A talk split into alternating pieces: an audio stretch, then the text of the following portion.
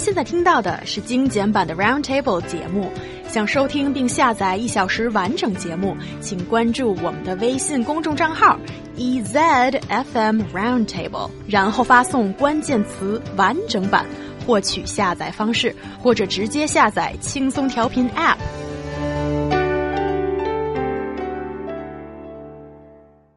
Game of Thrones, Lord of the Rings, and the Twilight Saga, Chinese readers are familiar with these Western fantasy novels. But now, Chinese fantasy novels or 玄幻小说 such as, oh, I just love these titles. Let me go through them.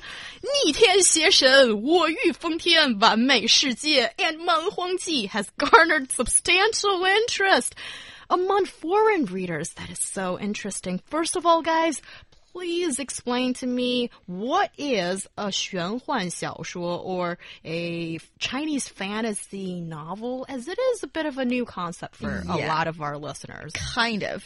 Um, 玄幻 literally means mysterious fantasy. So it's a broader genre of fictional stories which remix Chinese mythology with foreign elements and settings. It is a broader category that includes all Eastern-based fantasy fantasy worlds and 仙侠. Well, we will talk about 仙侠 later. It is a subset of 玄幻. So basically, it's like some guy having some magic power and have have uh, have to go to some kind of magic school to learn it, and then being able to defeat others. And he's growing up and growing, being more powerful.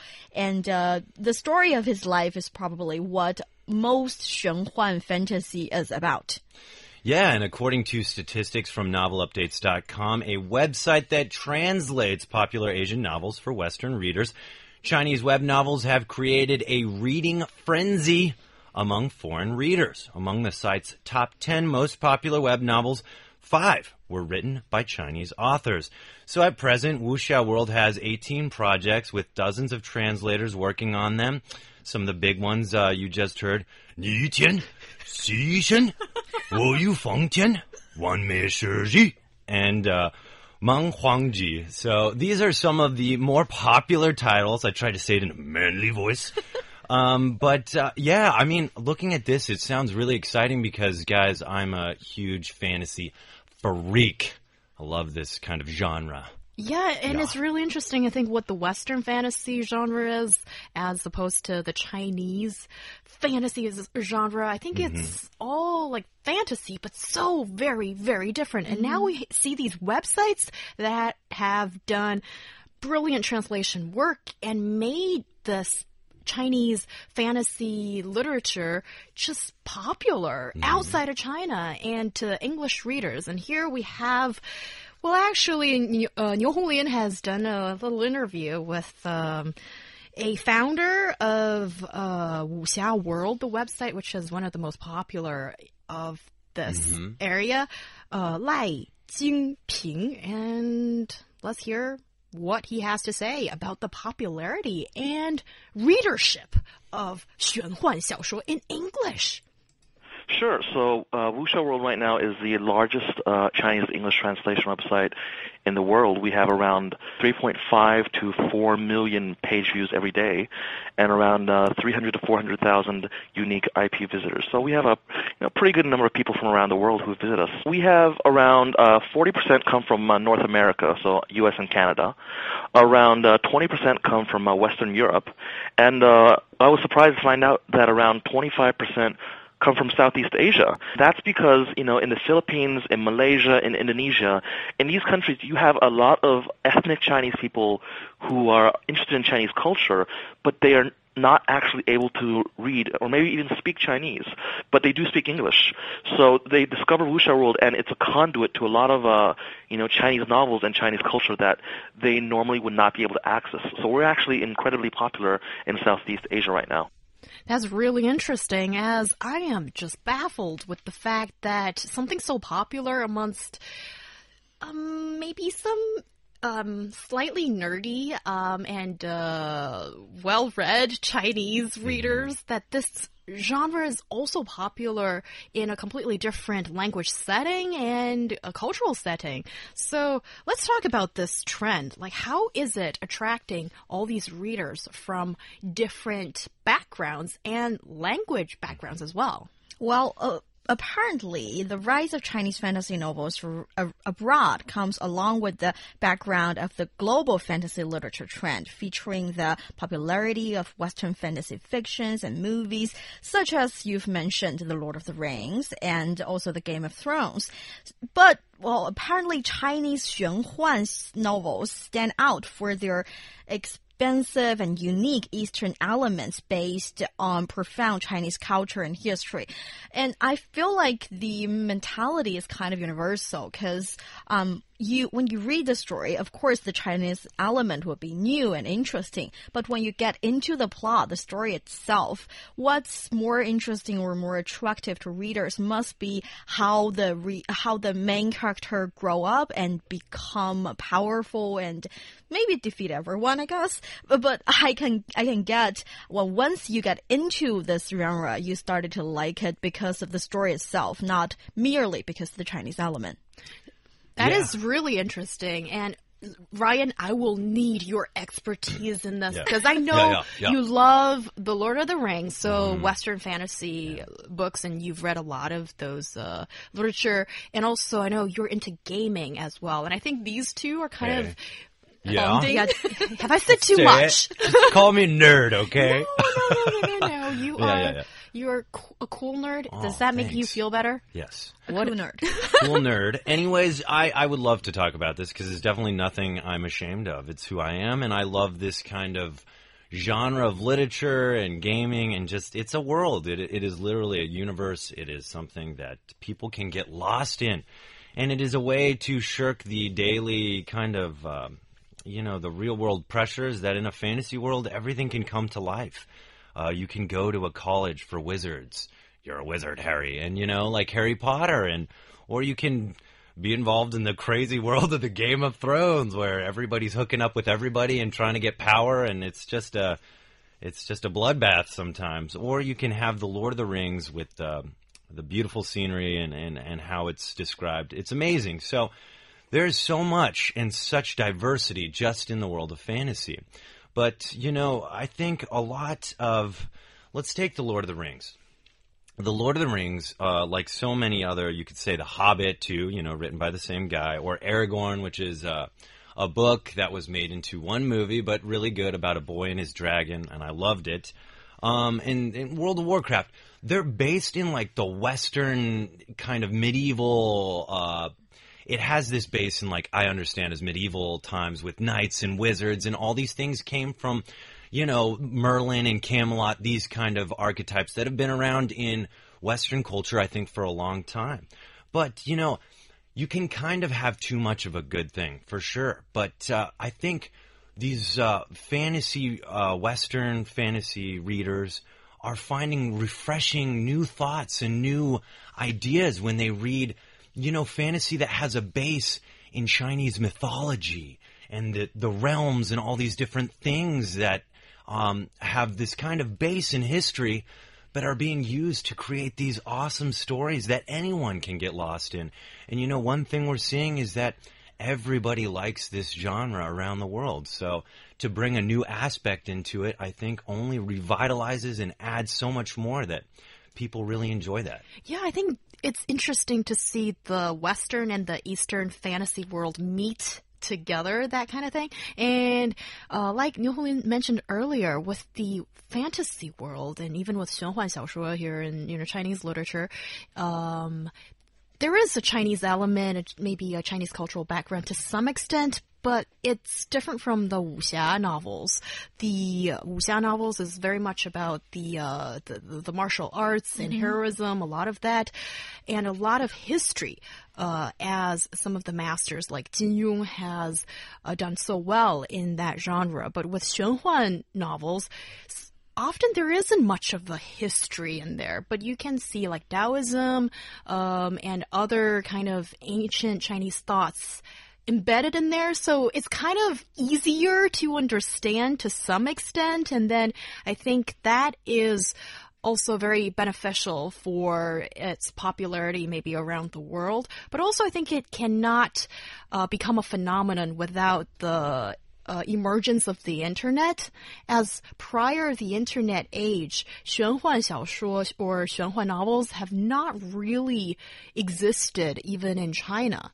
Um, I think it, it, its popularity grew as more and more people started to read novels on the internet, and often it is those guys who are under the age of 30 and they're tech savvy and um, they maybe want a little bit of escapism and there's nothing wrong with that. And this group of people regardless of where which country you're from kind of share similar similar preference and penchant towards um, an imaginary world and i think that's really interesting I totally agree too. And you know, the internet has now allowed us to be able to instead of like find a publisher for a story that maybe is interested in making just money but not necessarily sharing some cool imagination or fantasy that you've created, the internet allows you uh, to have so many platforms, so many websites that will you know, publish your stuff for free and even in, in these cases have someone translate things and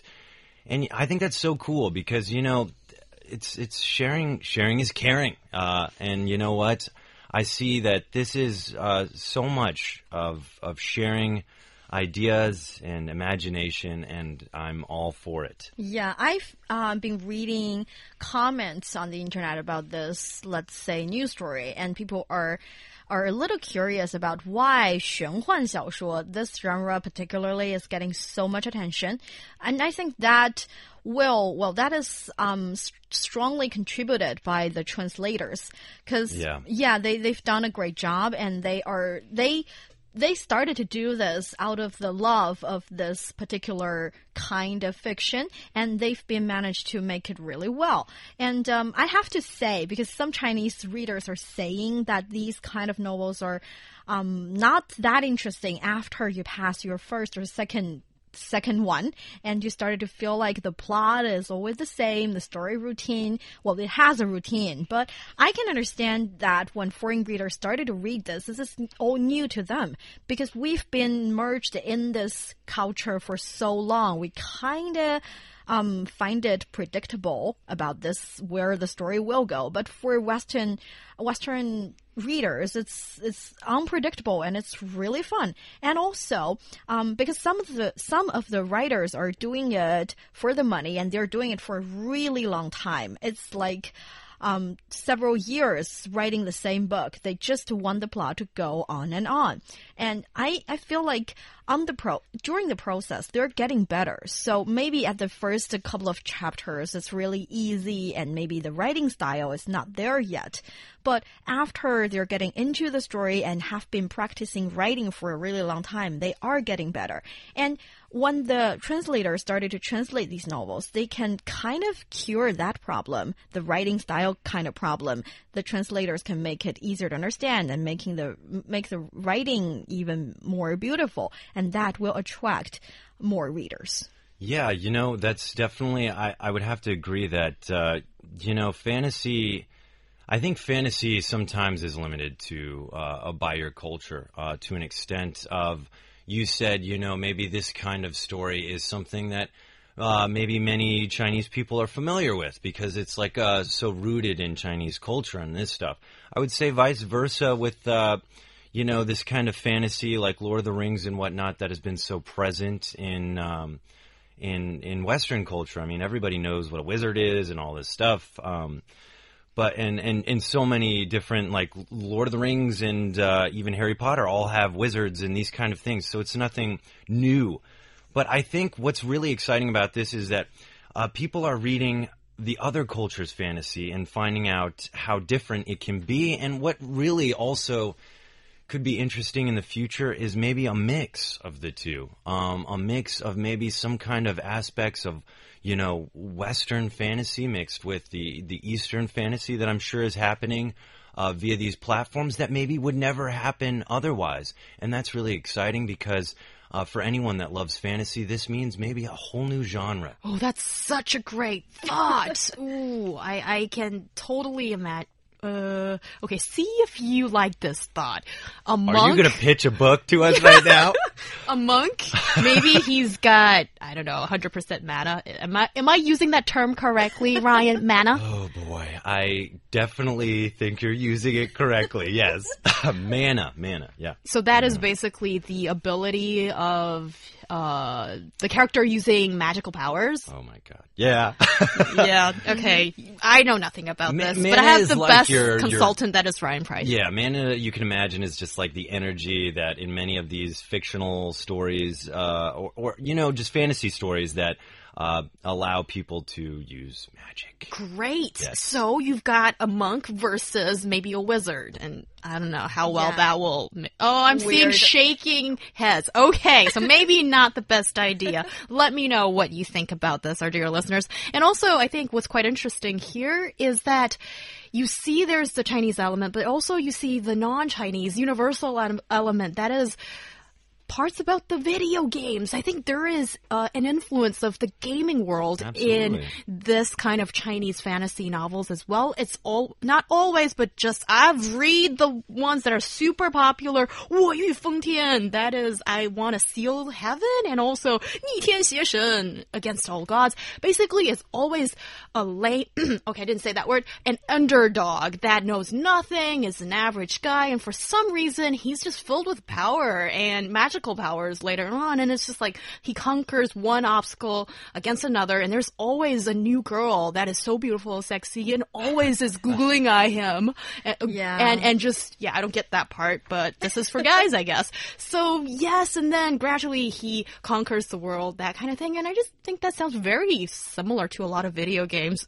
I could be wrong though, Ryan. No, I mean absolutely. In fact, God, I sound like I feel like I sound like such a nerd right now. But you know, there's um, there's a company that makes a lot of really great video games uh, called Blizzard, and uh, you know they made World of Warcraft. They in fact made the whole Warcraft um, universe, which is cool.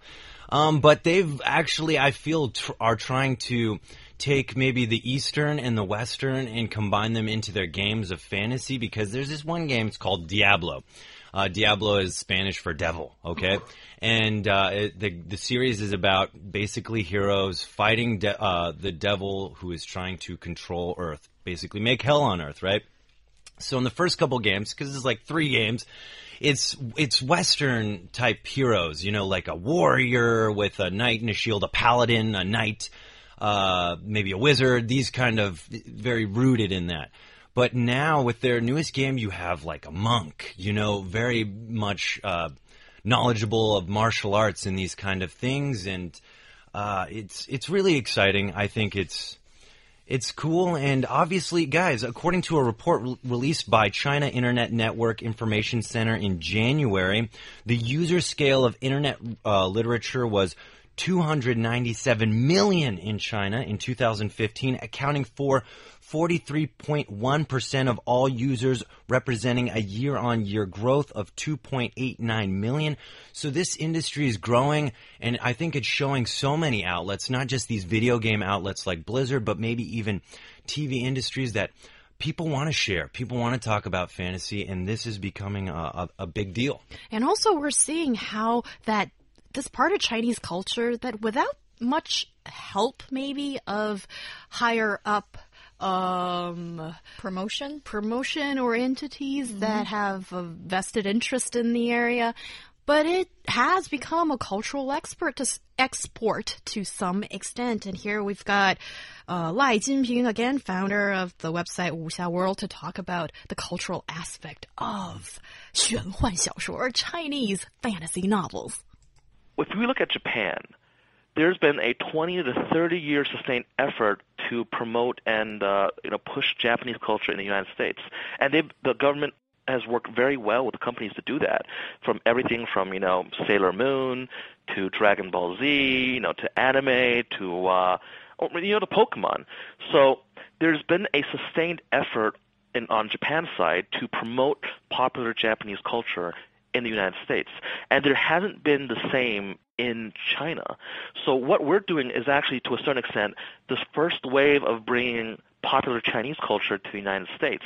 Now, I, I believe that good things are universal. If it's good in Chinese, you can probably find a way to make it good in English.